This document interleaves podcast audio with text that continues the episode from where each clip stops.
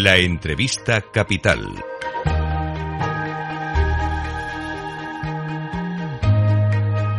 Luis Vicente Muñoz.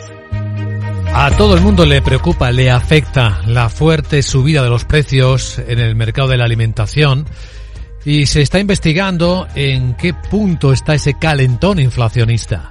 Los eh, productores, las organizaciones agrarias llaman la atención sobre los altos costes que soportan. Dicen que ahí es donde está el origen seguramente de esta subida, aunque puede haber más cosas que se verían si hubiera una mayor transparencia en la cadena alimentaria. De esto creo que hablaron en la reunión de ayer los representantes de organizaciones con el ministro de Agricultura, Pesca y Alimentación, Luis Planas. Nos acompaña en directo en Capital Radio don Andoni García, responsable de mercados agrarios de COAG. Don Anthony, muy buenos días. ¿Qué tal? Oh, hola, buenos días. ¿Esta fue la conversación o parte de la conversación?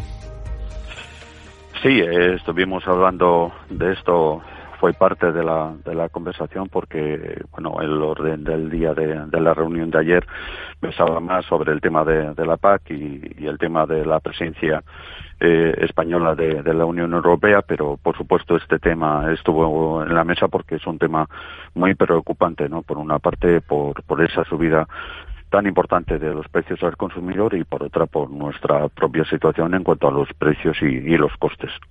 Eh, si examinamos las cosas por partes, en los costes se supone que las ayudas del gobierno deberían haber aliviado la presión sobre los productores, ¿no lo han hecho?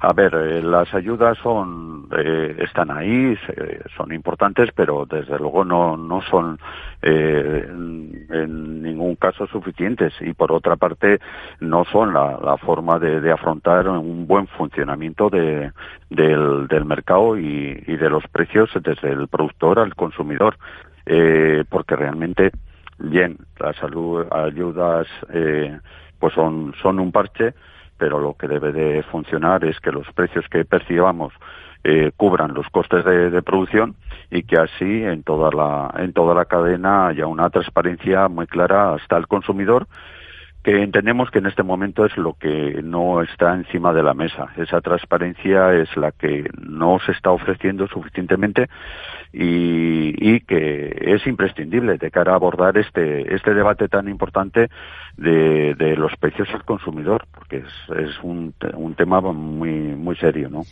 Bueno, la convocatoria del Observatorio de la Cadena Alimentaria para el lunes, la que ha hecho el ministro, se supone que va a indagar en eso, pero ¿Usted nos ayudaría a entender cuál es la parte menos transparente de la cadena alimentaria, don Antoni? Sí, por supuesto. Bueno, por una parte sí, el, Ministerio ha convocado para este lunes el observatorio de, de la cadena, pero también hay que decir que esta convocatoria pues que tenía que haberse realizado eh, en, diferentes momentos durante ya mucho tiempo.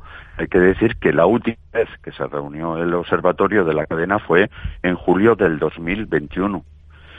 Eso es mucho tiempo para, para que eh, un observatorio, un instrumento tan importante eh, que tiene que ofrecer transparencia a todo el conjunto de la cadena, pues no se ha reunido. Esto no se puede entender y, realmente por una parte tenemos esto. Y por otra eh, este observatorio decidió en el 2000 finales del 2020 la realización de siete estudios de cadena de valor porque es un cometido que tiene este observatorio. Estos estudios eh, vienen a trasladar eh, a todo el conjunto de, la cadena pero también al, al consumidor cuáles son los precios y los costes que tiene el conjunto de la cadena desde el origen, desde los productores hasta el consumidor. Bueno, pues se aprobaron siete estudios en diciembre del 2020 y no se han realizado, con lo cual este es un problema de falta de transparencia bastante importante que además incide en, varias cosas. Una, eh, nosotros como productores para eh, garantizar la aplicación de la ley de la cadena y otra, la transparencia clara al consumidor. Y luego, por otra parte, eh, otro hecho que, está sobre la mesa, que desde COAG eh, planteamos al actual gobierno y en el observatorio de la cadena, y es la publicación de, los datos de la evolución de, los precios al consumidor.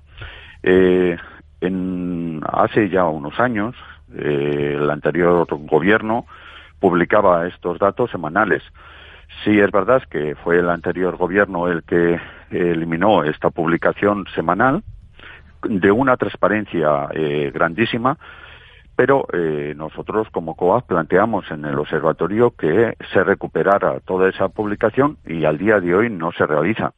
Con lo cual, pues instrumentos de transparencia clara al consumidor no se está realizando como nosotros entendemos que se debería de realizar y por supuesto también de cara a nosotros como productores necesitamos esa transparencia también para eh, lograr que los precios cubran los costes de producción, para que la ley de la cadena eh, sea eficaz y responda a, lo que dice la ley. Y, y sobre todo que a la hora de conocer cuál es la situación de, los precios desde el origen a, destino sea transparente para tomar decisiones correctas sobre, sobre lo que está ocurriendo, ¿no? Claro, es que sin la información es muy difícil pensar cuál es la solución, pero como parte de esa cadena, ¿dónde cree usted que estaría la medida más eficaz? ¿Al final, bajando los impuestos o estableciendo un tope, como está planteando una parte del gobierno a los precios?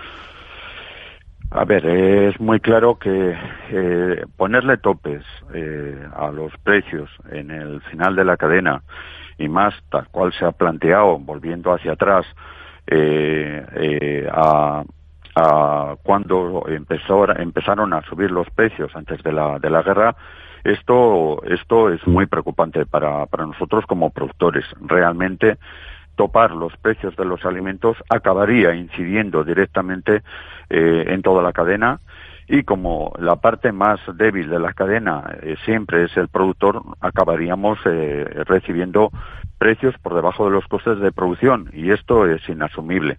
Por lo tanto, esa, esa posición, desde luego, es preocupante. nosotros no creemos para nada que esto deba, deba de realizarse sería un incumplimiento de la ley de la, de la cadena, por otra parte. Y sobre la reducción de, del, del IVA, eh, está ahí, eh, sí es una, una medida que nosotros también como, como COAG habíamos eh, valorado. Vamos a ver los, los resultados. De momento no, no parece que se esté repercutiendo de toda esa reducción, por lo que se ve por los datos.